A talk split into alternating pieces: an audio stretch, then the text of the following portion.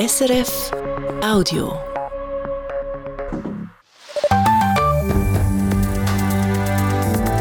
SRF 1, jetzt mit dem Regionaljournal.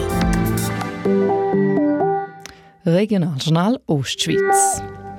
Im Kanton Thurgau hat heute die öffentliche Verhandlung von einem vielbeachteten Prozess angefangen, dem vom Tötungsdelikt am Bachensee. Zwei Männer sind wegen Mord angeklagt. Denn Frösch und Krotte sind das Jahr früh unterwegs. Sonst eigentlich immer im März. Das Jahr haben wir es aber wirklich extrem früh und das schon größere Mengen an Tieren laufen. Und vor 25 Jahren, 1999, hat es extrem viel Schnee im Winter und darum auch sehr viele Lawinen. Also irgendwann hat es einfach so viel Schnee, dass es nicht mehr hebt und dass ein Haufen grosse Lawinen dann abgehen. Wir schauen mit dem Leiter vom Institut für Schnee- und Lawinenforschung zu Davos, wo dort mal hautnah dabei war, auf das Ereignis zurück. Willkommen zur Sendung, sagt Anina Mattis.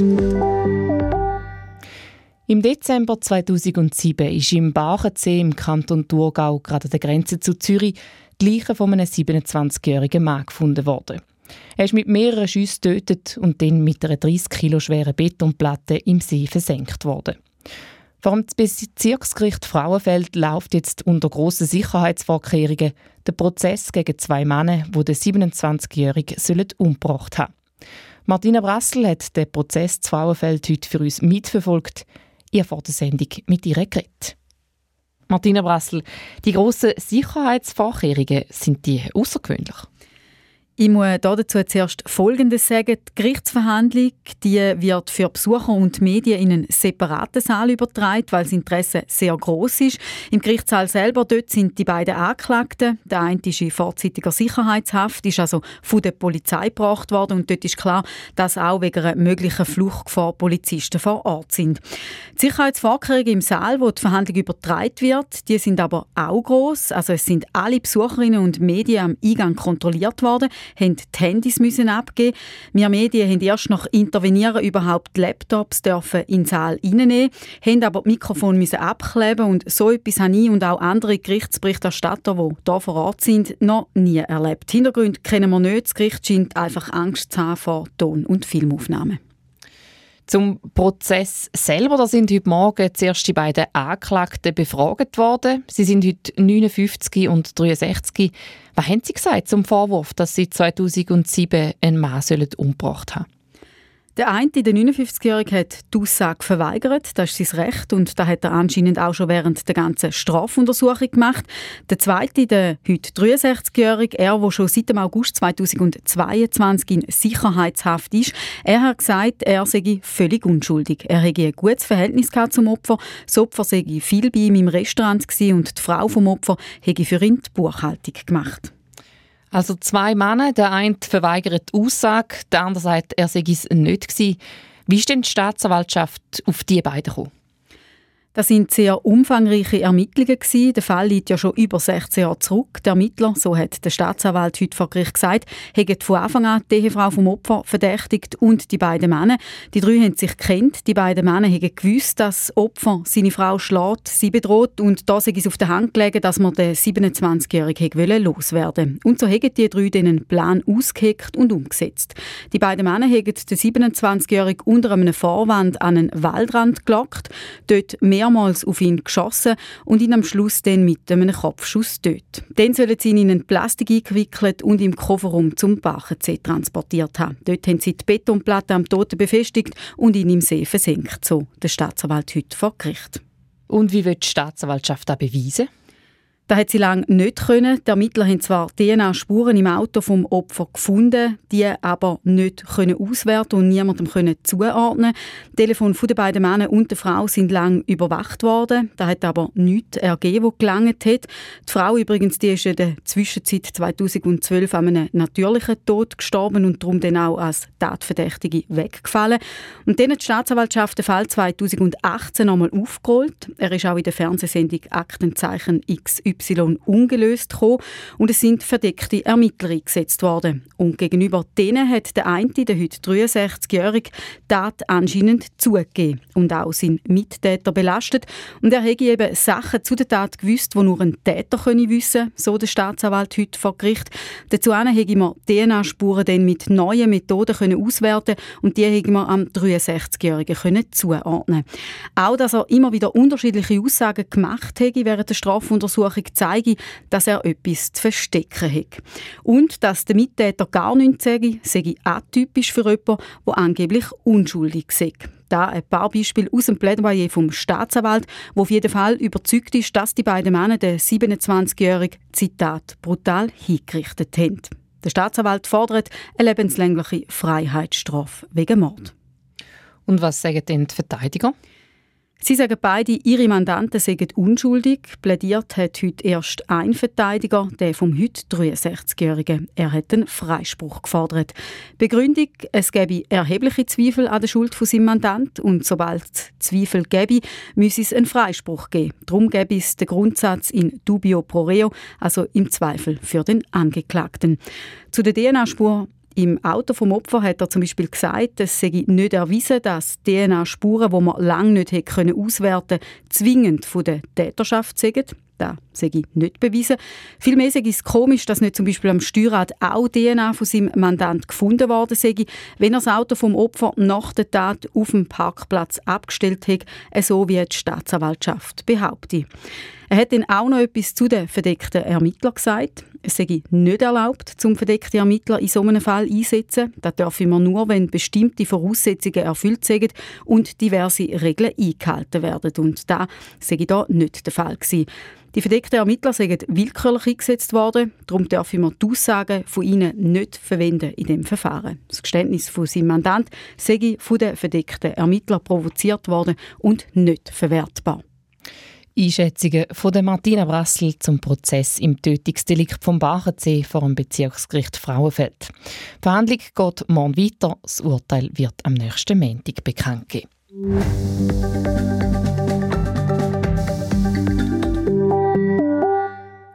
Es ist erst Februar und schon sind sie unterwegs. Frösche und Krotten in der Schweiz. Einmal in den tieferen Regionen, wo es schon frühlingshafte Temperaturen hat. Das ist eine Herausforderung für die Leute, die Jahr für Jahr den Amphibien über die Straße helfen. Karin Kobler hat am Bildweiher, gerade neben der St. Galler Fußballarena, den Präsidenten vom Naturschutzverein der Stadt St. Gallen getroffen. Er probiert die Helferinnen und Helfer, aber auch die Frösche, umerziehen.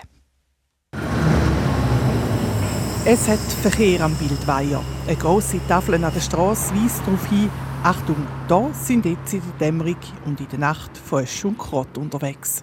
Letztes Wochenende war die reinste Völkerwanderung, sagt Christoph Noger. In unseren verschiedenen Gebieten sind mehrere hundert Tiere unterwegs. Ja. Die Frühaufsteher, nämlich die Erdkrott, Grasfrösche und vereinzelt Bergmilch, sind schon parat, um sich paaren und ableichen. Außergewöhnlich für Mitte Februar. Das Jahr war es sicher noch mal früher noch, äh, wie in den letzten Jahren. Also, ich habe extra noch mal die Zahlen angeschaut. Bei mir, wir haben intern, sagen wir, bis ins Jahr 2000 kann ich jedes Jahr nachverfolgen, wenn die Rettungen gestartet sind. Es gibt mal einen Ausreißer, dass früher kommen, ein Wochenende kurz ein bisschen aktiv sind, aber sonst eigentlich immer im März. Das Jahr haben wir es aber wirklich extrem früh und das schon größere Mengen an Tieren laufen. Und das ist für sie eine Herausforderung, sagt der Präsident vom Naturschutzverein der Stadt St. Gallen und Umgebung. Nur schon wegen der Helferinnen und Helfer, denen 90 Familien und Pensionierten, Akademikerinnen und Akademiker, Handwerkerinnen und Handwerker, wo alle Jahr während zwei bis drei Monaten täglich Frisch und Krott über die Straße tragen. Und wenn du im Januar oder im Dezember Leute sagst, du, wir suchen Leute für die Amphibienrettung, dann denken alle, die spinnen, es ist ja Winter. Aber wir müssen früher starten. Das ist ein wesentliches Problem, dass wir denen auch genug Helfer finden zu der richtigen Zeit. Sagt der Mann, der bei der Polizei arbeitet und als Hobby frisch vor dem Überkarrt werden rettet. Wir stehen an der Straße beim St. Galler Bildweiher und schauen über eine Richtung Schrebergärten, wo die Amphibien herkommen. Gegenüber haben wir einen Pilotversuch, den wir jetzt machen. Gehen wir doch mal rasch rüber. Gehen wir mal zum Pilotversuch. Ja, Wunderbar. Genau. wir gehen über die Straße. Es gibt auch eine Fußgängerunterführung und genau dort setzen wir an, sagt Christoph Noger. Die Frösche sollen so umgeleitet werden, dass sie künftig unten durchgehen und nicht mehr oben über die Straße. Mit Hartplastikleitplanken will man das jetzt ausprobieren. Wenn es funktioniert, dann soll es später eine fixe Lösung aus Beton geben und in einem Schacht, wo die Frösche reinplumpsen, wenn sie zu nahe an die Straße kommen. Ob es funktioniert, da werde ich sich zeigen. Und dann sitze ich dort eine Stunde lang mit dem Stühle und schaue, wie sie reagieren. Ob sie es benutzen oder ob sie ganz verwirrt in andere Richtungen wieder zurücklaufen. Erfahrungen damit hat er noch keine. Der Versuch startet Ende Woche. Das Licht in der Fußgängerunterführung wird in der Zeit, wo die Frösche wandern, also in der Dämmerung, für rund drei Stunden abgeschaltet. Sonst geht eh kein Frost durch, sagt Christoph Noger. Es sind also Lösungen, die man sucht, die einfach funktionieren, damit Amphibien ohne die Hilfe vom Menschen den Weg zu den Laichgebieten findet und zurück. Weil rein theoretisch könnten sie es auch selber, ist der Christoph Noger überzeugt. Der Weiher schmeckt es von kilometerweise. Also sie wissen exakt, wo das geboren worden sind und dort gehen sie. Auch wenn der Weiher nicht mehr wäre, was man nicht hoffen, sie finden den Weiher immer wieder. Seit 20 Jahren ist das sogenannte Leitwerk über die Fußgängerunterführung ein Thema in der Stadt, sagt Christoph Noger. Er hoffe, dass es jetzt endlich klappt. So wie auch eine neue Lösung in der grossen Kläranlage der Stadt, dort wo man jeden Sommer auch Tausende von Fröschen und Krotten rausholt. In der ARA Kläranlage auch St. Gallen Sitrotobel. Dort haben wir mehrere tausend Tiere und dort tun wir es auch seit Jahren jetzt rausholen und wieder aussetzen. Es gibt einen neuen Rechen in der Kläranlage und der soll künftig Tiere selber wieder aus dem Wasser raus an die frische Luft befördern. Viel Aufwand, wo sich lohnt, ist der Christoph Noger überzeugt. Er, der seit über 20 Jahren, seit er ein kleiner Bub war, frisch und Krotten rettet und dabei auch ein Lieblingstier hat. Das ist ganz klar der Erdkott. Bernsteinfarbige Äugli, schön gemächlich unterwegs, wenn man sie mal in der Hand hat und genauer anschauen kann. Das ist wunderbar. Schon als Kind haben Sie die Krottenlese gefunden? Ähm, früher konnte ich vielleicht noch nicht unterscheiden, was ein Krott und ein Frosch ist. Das habe ich dann mit der Zeit gelernt. Aber ich habe immer frisch eingefangen, früher noch jedes einzelne geküsst. Das mache ich heute nicht mehr. Heute sammeln ich es einfach sammeln und retten. Prinzessin haben Sie anders gefunden? das ist so.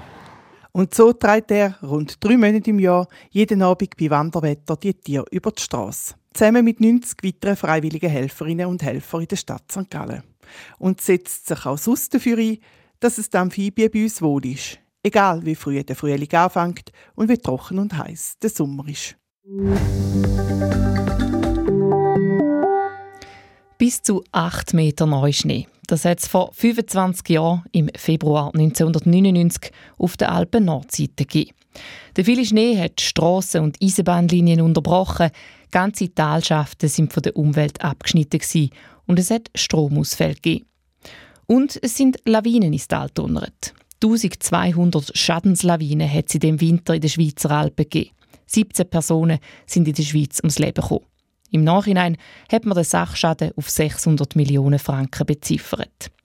Die Ostschweiz ist verhältnismäßig glimpflich davon gekommen. Auch da hat es viele Lawinen und Millionenschäden gegeben. Ums Leben ist aber niemand.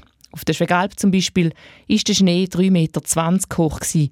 Elm im Kanton Glarus 4,70 Meter. Noch heute ist das Rekord.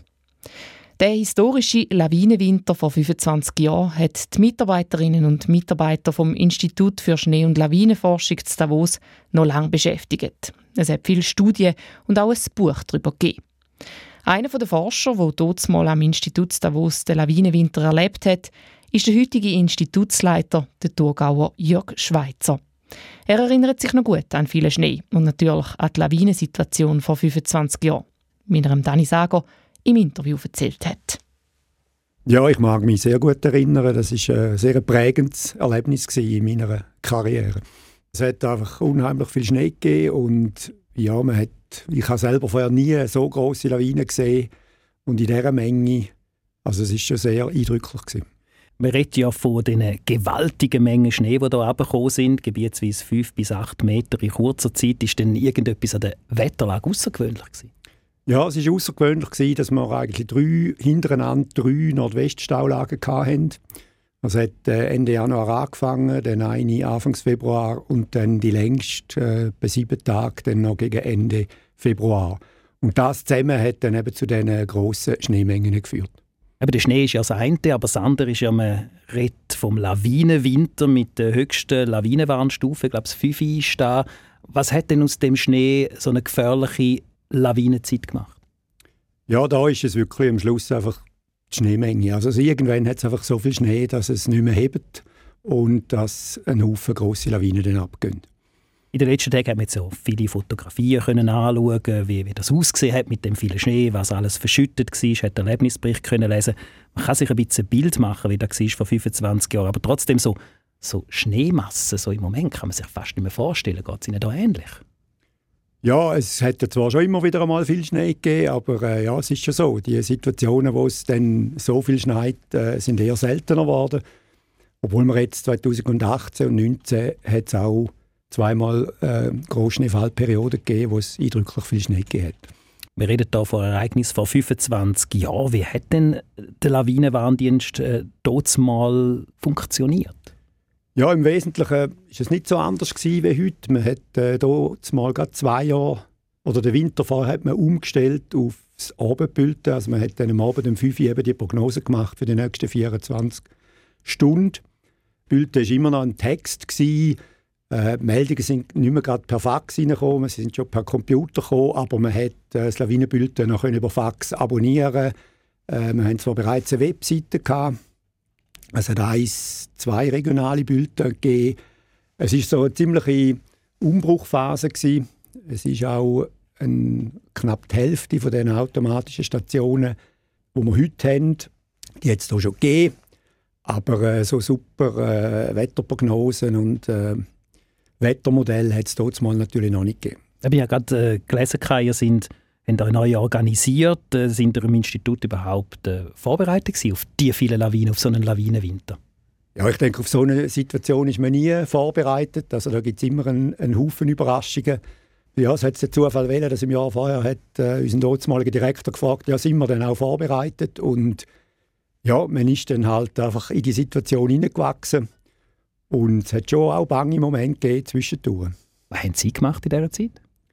Ja, ich bin äh, wissenschaftlicher Mitarbeiter gewesen. Ich hätte dann eigentlich während dieser Periode hätte ich Dienst gehabt auf dem Joch, hätte die Schneemessungen machen und die Wetterbeobachtungen. Und äh, per Sembahn ist dann aber natürlich auch nicht mehr gefahren und ich bin erst beim Tag zwei Sport raufgekommen. Aber dann nachher gegen den Schluss bin ich da oben auf dem Joch und das war auch eine sehr spezielle Situation. Gewesen. Kommt man das denn mit, über was da überall geht? Oder hat einfach die Zahlen und kann sich vorstellen? Ja, nein, man kommt es natürlich nicht so mit über, wenn man das heute, äh, wie das heute wäre, oder? Also es ist hier am, am Sonntagabend ist der Lawinenniedergang in Evolen gewesen. Am Montagmorgen hat man nicht viel gewusst. Es ist noch, man hat noch gewusst, es schneit noch drei Tage weiter. Eben, es war so ein, banger Moment gewesen, was jetzt noch alles kommt und man hat noch keine Ahnung gehabt, äh, wie viele äh, Todesopfer die Lawine dort gefordert hat.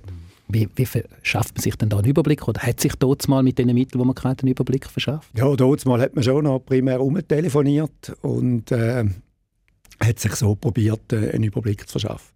Ich habe gelesen, so die Dimension der Lawinen war beeindruckend. Jetzt äh, Sie als Forscher. Auf der einen Seite freut das ja eine Forscherseele, obwohl sie dann für Menschen, die von den Schneemassen bedroht sind, eine Gefahr bedeutet. Gibt es da so äh, im Forscher, wie Sie eine sind, so einen inneren Widerstreit?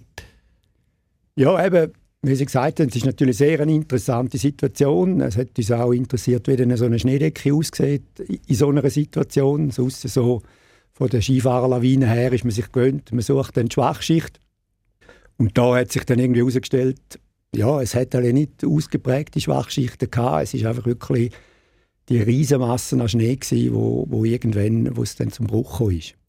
Aber ja, es ist so ein bisschen, eben, man ist einerseits fasziniert von, von so einer Situation und von diesen Lawinen und von dieser Größe, aber gleichzeitig natürlich auch stark beeindruckt und ja, man darf auch nicht vergessen, eben, was für mhm. Schäden und auch für Leid kann verursachen. Was war für Sie in dem Lawinenwinter das Außergewöhnlichste, was Sie persönlich erlebt haben? Ja, also einerseits, äh, wo dann die Lawinenperiode vorbei war, wo ich da oben auf dem Yacht war und sind wir runter die Messungen machen, Äh, die Sonne ist aufgegangen, die Hütte oben auf dem Weissverjacht, die hat man praktisch nicht mehr gesehen. Es hat äh, dreieinhalb Meter Schnee gehabt am Morgen. Das war schon sehr eindrücklich. Gewesen. Und nachher sind wir äh, ins Wallis geflogen, haben äh, dort ein, zwei Lawinen angeschaut und das war auch ganz eindrücklich, gewesen, halt der Flug äh, von Davos ins Wallis. Man hat vor allem im Goms sehr viele Lawinen gesehen und dann auch einzelne Schäden im Kanton Wallis. Das Institut für Schnee- und Lawinenforschung hat ja den Lawinenwinter vor 25 Jahren studiert, hat Projekte gegeben, hat Bücher gesehen. Was hätte man daraus lernen Ja, man hat äh, gesehen, dass eigentlich der Lawinenverbau, all die permanenten, die technischen Maßnahmen, hat sehr gut funktioniert im Februar 1999. Man hat zwar dann auch gesehen, gegen Schluss, dass die einen Lawinenverbauungen mehr oder weniger platzvoll sind und ja, es hätte nicht mehr, mehr Schnee mögen leiden. Aber man hat auch gemerkt, dass es eben sehr wichtig ist, dass äh, in den Dörfern draussen, in den Tälern, äh, Leute hat, die eben kompetent sind, die die Lawinenkommissionen, die Lawinendienste äh, können leiten können, die dann die Massnahmen treffen, die Sperrungen machen, die Evakuationen anordnen und einfach, dass die temporären Massnahmen, dass man das eigentlich muss, dem muss man mehr Beachtung schenken. Und man hat dann nachher angefangen, Ausbildungskurs zu machen, die für die Arbeit der Lawinendienste gewisse Grundlagen erstellen. Es hat mehr automatische Stationen gegeben, das Bild ist auch besser geworden. Und auch die künstliche Auslösung hat heute natürlich ganz eine andere Bedeutung als mal. Meinen Sie, man wäre in der heutigen Zeit besser vorbereitet, vielleicht mit weniger Schaden, weniger Opfer als mal, wenn heute wieder plötzlich so eine riesige Menge Schnee kommt? Ja, es ist gut möglich, dass es weniger Lawinenopfer gibt. Äh, gut vorbereitet. Eben, sind so seltene Ereignisse, dass ja, viele Leute oder die wenigsten Leute dann viel Erfahrung haben in, in so grossen Situationen, was das wirklich bedeutet. Aber ich denke schon, dass man jedes Mal ist man wieder besser vorbereitet. Äh, man hat auch 2018 gesehen, es war jetzt nicht gar so ein Straubenwinter wie 2019, aber es hat auch viele Lawinen gegeben und dort mal äh, hat es sehr viel weniger Schäden gegeben. Für Sie als Forscher, jetzt rein beruflich, was bleibt von dem Lawinenwinter für Sie? Ja, es bleibt eben vor allem, dass man mal sieht, was alles möglich ist, dass man mal mit eigenen Augen sieht, dass man nicht immer nur auf dem Papier sagt, ja, die Lawine könnte so weit kommen, sondern dass man dann einmal sieht, aha, ja, das stimmt und vielleicht kommen wir sogar noch ein bisschen weiter sagt der Thurgauer Jörg Schweitzer, Leiter vom Institut für Schnee- und Lawinenforschung zu Davos, zu seinen Erlebnissen und Erkenntnissen aus dem Lawinenwinter vor 25 Jahren. Regionaljournal Ostschweiz, es ist 5 vor 6 Uhr. Vor dem Bezirksgericht Frauenfeld läuft der Prozess gegen zwei Männer wegen Tötungsdelikt am Bachensee. 2007 hat man im Bachensee die Leiche von einem Mann gefunden. Er ist verschossen und seine Leiche mit einer Betonplatte versenkt worden. Vor Gericht hat die Staatsanwaltschaft heute erklärt, warum sie die beiden Männer für schuldig halten. Die beiden Männer plädieren beide auf unschuldig. Einer hat keine Aussagen machen. Morgen geht der Prozess weiter. Das Urteil soll nächsten Montag kommen. Ab heute fährt die Seilbahn am Hohen Kasten für fünf Wochen nicht mehr. Die Bahn macht zwar jedes Jahr eine Pause, wo verschiedene Unterhaltsarbeiten gemacht werden. Das Mal steht die Bahn aber eine Woche länger still, weil Arbeiten an den Spannseil anstehen. Etwas, das nur alle zwölf Jahre muss gemacht werden muss. Pünktlich auf das Osterwochenende soll die Bahn und auch das Drehrestaurant auf dem Höheren Kasten wieder aufgehen. Frösche und Krotten sind das Jahr früher unterwegs. Laut dem Naturschutzverein der Stadt St. Gallen sind die Amphibien meistens erst im März auf der Reise ihre Laichgebiet. Es ist darum ein Problem, zum genug Freiwillige zu finden, die helfen, dass möglichst viele Frösche und Krotten einen sicheren Weg finden und zum Beispiel nicht überfahren werden.